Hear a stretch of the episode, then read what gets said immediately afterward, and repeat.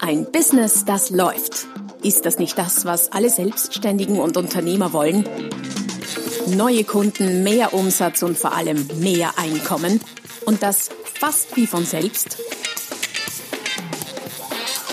In diesem Podcast erfährst du wöchentlich praktisch umsetzbare Tipps und Strategien, mit denen du dein Geschäft verwandelst. Und zwar in ein Business, das läuft. Von und mit Roman Kmenter.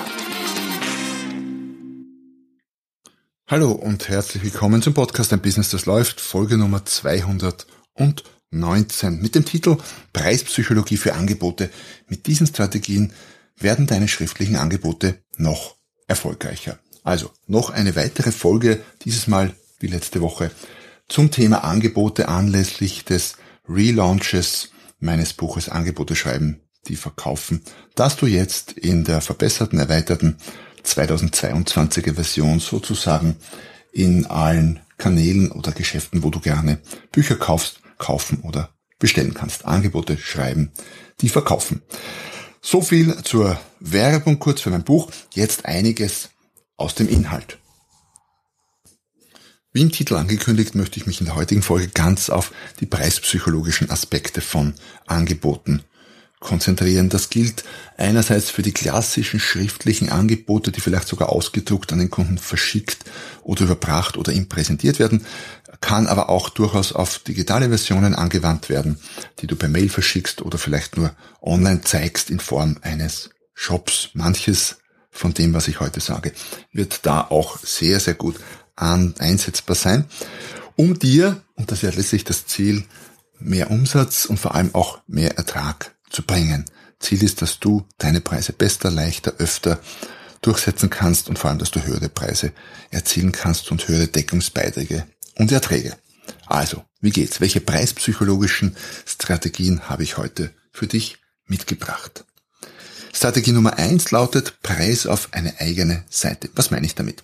Das betrifft vor allem die Situationen, wo du mit dem Kunden zusammensitzt und ihm dein Angebot präsentierst, also wirklich physisch mit ihm durchblätterst sozusagen. Da ist das ideal anwendbar.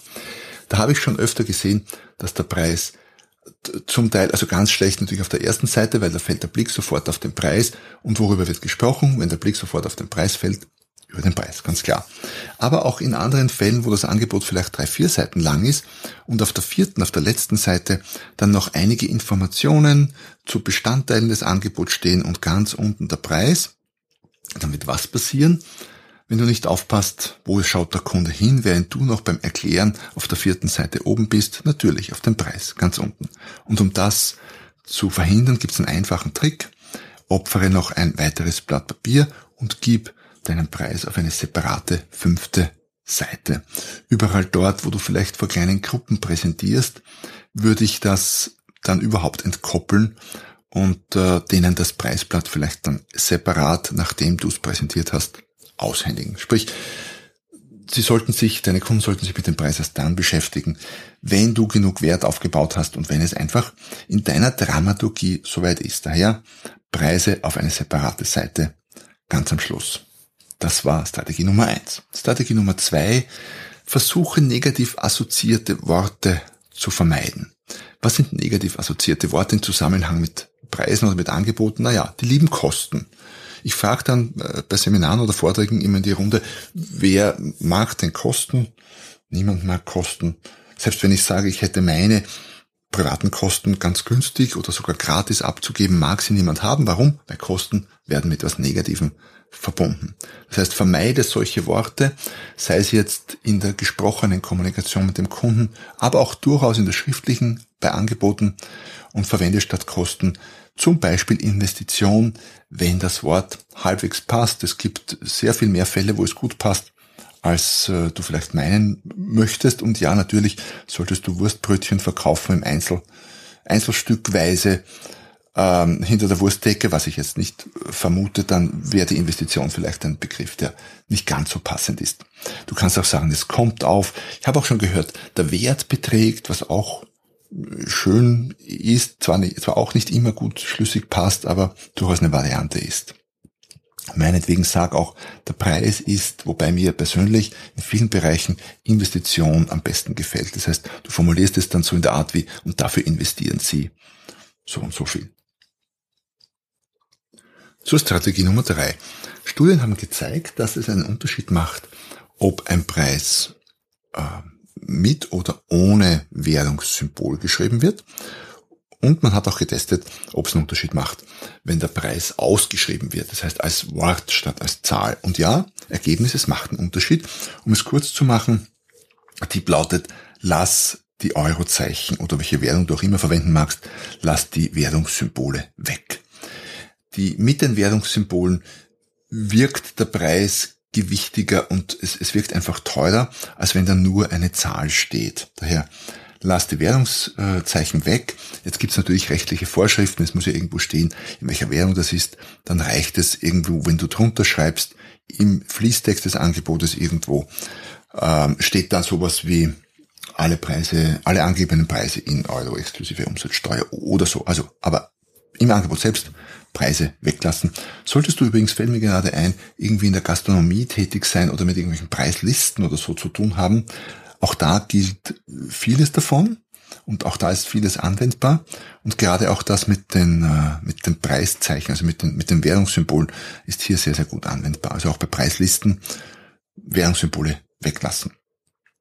Strategie Nummer vier heißt Preise herunterbrechen. Das lässt sich in manchen äh, Bereichen sehr, sehr gut tun. Wird uns auch tagtäglich vorgeführt in der Werbung. Da gibt es dieses tolle Fahrzeug, das im Leasing jetzt nur 37,50 Euro pro Tag kostet. Jetzt kaufen wir oder leasen ein Auto ja nicht für einen Tag, sondern irgendwie für ein, für ein paar Jahre oder für einen längeren Zeitraum. Aber natürlich ist es durchaus legitim, das herunterzubrechen. Warum? Weil der Preis pro Tag natürlich ein deutlich niedrigerer ist und auch nicht mehr so viel wirkt, weil es steht, dass das Auto verändert sich ja nicht in seiner Wertigkeit. Das ist ja nach wie vor so wertvoll, wie, wie wenn ich den Gesamtpreis hinterlege, aber der Preis wird deutlich kleiner. Ob das mit deinem Produkt und deiner Dienstleistung geht, weiß ich nicht, aber wenn es passt und wenn es nicht allzu sehr an den Haaren herbeigezogen ist, dann geht das durchaus. Also ich kann es mir vorstellen, und es macht überall dort Sinn, wo es eher langlebigere, vielleicht Investitionsprodukte sind. Aber warum nicht auch für einen Schuhmacher, der Maßschuhe herstellt oder einen, äh, einen Schuhhändler, der, der Maß- oder der hochwertige Schuhe verkauft, speziell bei Herrenschuhen, die werden länger getragen. Ich habe Schuhe, die habe ich wahrscheinlich schon seit 10, 15 Jahren, werden ab und zu ausgebessert, aufgedoppelte Sohlen und dann geht's wieder. Und da könnte man durchaus hergehen und zum Beispiel den Preis herunterbrechen auf äh, jedes Mal tragen und mit Beispielzahlen rechnen und dann kommt ein Preis heraus, der echt im Vergleich zu diesem tollen Schuh echt nicht mehr nach viel aussieht. Was jetzt nicht heißt, dass typischerweise für Schuhe Angebote geschrieben werden, aber einfach so als Beispiel. Strategie Nummer 5 lautet höherpreisiges zuerst. Wenn es um Preise geht und unser Gefühl, ob etwas billig oder teuer ist, dann entspringt das immer nur einem Vergleich. Ohne Vergleich könnten wir nicht sagen, ob es billig oder teuer ist. Genauso wenig könnten wir ohne Vergleich sagen, ob etwas kalt oder warm ist. Es ist immer nur ein Vergleich. Das teuer oder zu teuer heißt, ich vergleiche mit irgendetwas. Und um diesem Vergleich quasi Futter zu geben, ähm, lautet die Regel höherpreisiges zuerst. Das heißt, wenn du jetzt zwei, drei Varianten zum Beispiel in deinem Angebot hast, würde ich mit der höchstpreisigen beginnen und mich dann nach unten handeln. Studien haben gezeigt, dass mit dieser Strategie, jetzt nicht speziell bei Angeboten, sondern im Einzelhandel, aber die Grundüberlegung und der Grundmechanismus ist der gleiche, der Durchschnittspreis steigt. Das heißt, man entscheidet sich eher für das höherpreisige, wenn es oben steht. Warum? Weil das, sagen wir mal, ein Produkt äh, in, in drei Varianten, 1000 Euro, 700 Euro, 500 Euro. Und wenn ich zuerst das 1000 Euro sehe, dann denke ich mir vielleicht, na, ist schon viel. Dann gehe ich zu dem 700 Euro. Das wirkt ja im Vergleich zu den 1000 Euro schon mal nicht mehr so viel. 500 Euro, das billigste muss es ja auch nicht sein. Ich will ja schon Qualität kaufen. Und der Preis des mittleren quasi wirkt nicht so viel, weil ja der Tausender Preis oder der, der Preis des teuersten, nämlich die 1000 Euro, davor steht. Das heißt, fang mit den höchstpreisigen Varianten an und wenn du keine hast, lass dir welche einfallen und stell welche davor. Das hilft quasi dem, dem zweitteuersten Preis oder dem zweithöchsten Preis dann. Nächste Strategie, Nummer, was hatten wir? Sechs jetzt, glaube ich, genau, lautet, mach unrunde Preise. Was sind runde Preise? Kommt darauf an, was du kaufst oder was du verkaufst. Für ein Auto wäre ein runder Preis 20.000, 22.000, 25.000, für eine Wohnung 300.000, 310, 320, 350.000. Ähm, bei noch höherpreisigen Dingen kann, der, kann die Preisrundung durchaus auch auf 10, auf, auf 50 oder 100.000 Sprüngen erfolgen oder sogar auf Millionen im ganz, ganz hochpreisigen Projektbereich. Äh, bei kleinen Produkten kann äh, der Preis auch, kann der runde Preis auch sowas sein wie, wie ein Euro oder zwei Euro oder drei Euro im Vergleich zu Komma irgendwas. Das heißt, die unrunden Preise sind die, die, die hinten ein bisschen feiner, wie soll ich sagen, gestückelt sind. Das heißt, die Wohnung um 312.750 und das Auto um 19.830 und dergleichen mehr. Es muss natürlich da auch mit Hirn und Verstand und Fingerspitzengefühl vorgegangen werden.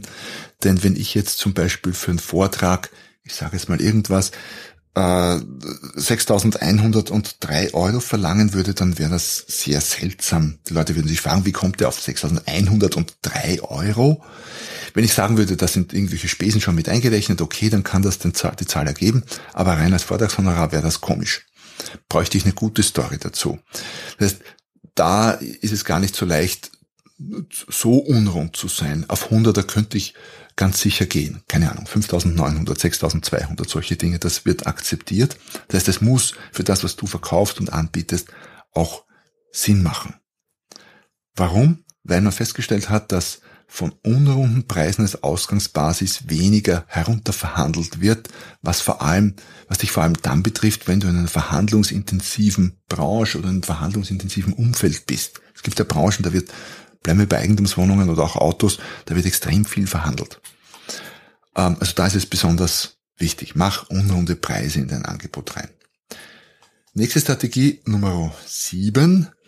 Schau, dass du Weichmacher vermeidest. Was sind Weichmacher? Bei der Preisformulierung sind Weichmacher Dinge, die den Preis quasi aufweichen und signalisieren, dass du verhandlungsbereit bist oder dass da, dass da noch etwas geht, dass da noch Nachlass drinnen ist. Wenn du zum Beispiel im Gespräch sagen würdest, ja, diese Version könnte ich Ihnen für 730 Euro anbieten, dann signalisiert dieses könnte, da geht noch was. Also, was sind Weichmacher? Alle Arten von, von Konjunktiven, alle Arten von, von Konditionalformen, könnte, würde, sollte, möglicherweise, eigentlich, vielleicht, auch normalerweise ist ein Weichmacher, normalerweise kostet das XY, dann heißt das, da geht noch was. Selbst der Listenpreis ist ein Weichmacher. Muss dir bewusst sein, wenn du Listenpreise anführst, weil das heißt ja auch, da schwingt ja mit, hm, es gibt vielleicht auch andere Preise, nicht nur den Listenpreis. Wie ist denn mein Preis dann, wenn das der Listenpreis ist? Also da solltest du Wert auflegen. Vor allem, das ist in der schriftlichen Variante nicht so dramatisch. Ja, da musst du mit dem Listenpreis aufpassen. Aber gerade in der mündlichen Variante, wenn wir den Preis dann aus dem Angebot kommunizieren, rutschen uns ganz, ganz gerne und leicht und schnell Weichmacher rein.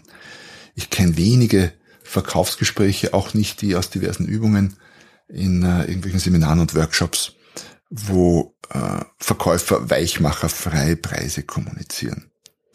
Strategie Nummer 8.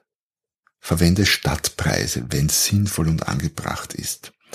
Jetzt kennt diese Strategie natürlich so ungefähr jeder, was nicht heißt, dass sie nicht funktioniert. Sie funktioniert trotzdem. Also viele dieser psychologischen Strategien äh, im Bereich Preis und Verkauf funktionieren auch, wenn sie dein Kunde kennt und quasi unter Anführungszeichen dich durchschaut.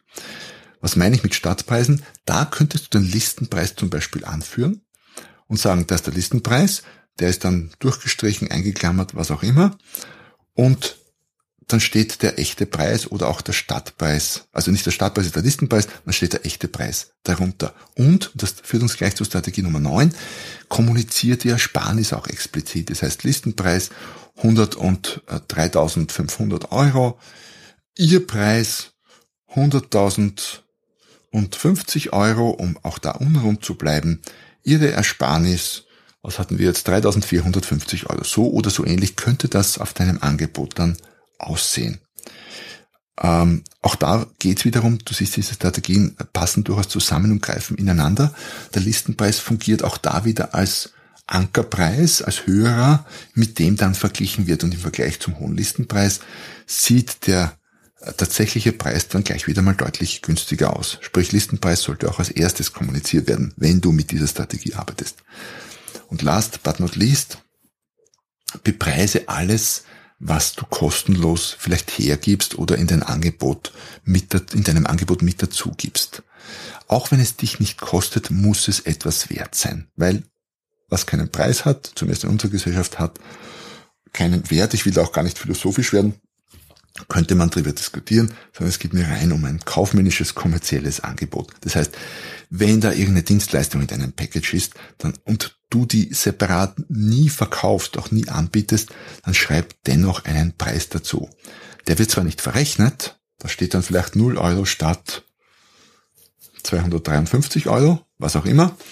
Ähm, das heißt, auch da passt wieder die Idee mit den Stadtpreisen dazu. Alles, was du dazu tust, alles, auch alles, was du kostenlos hergibst, muss einen Wert haben. Damit wertest du dein Angebot auf. So, also nochmal zusammengefasst. Zehn Strategien preispsychologischer, verkaufspsychologischer Art für deine Angebote aus meinem wieder brandaktuellen Buch Angebote schreiben, die verkaufen.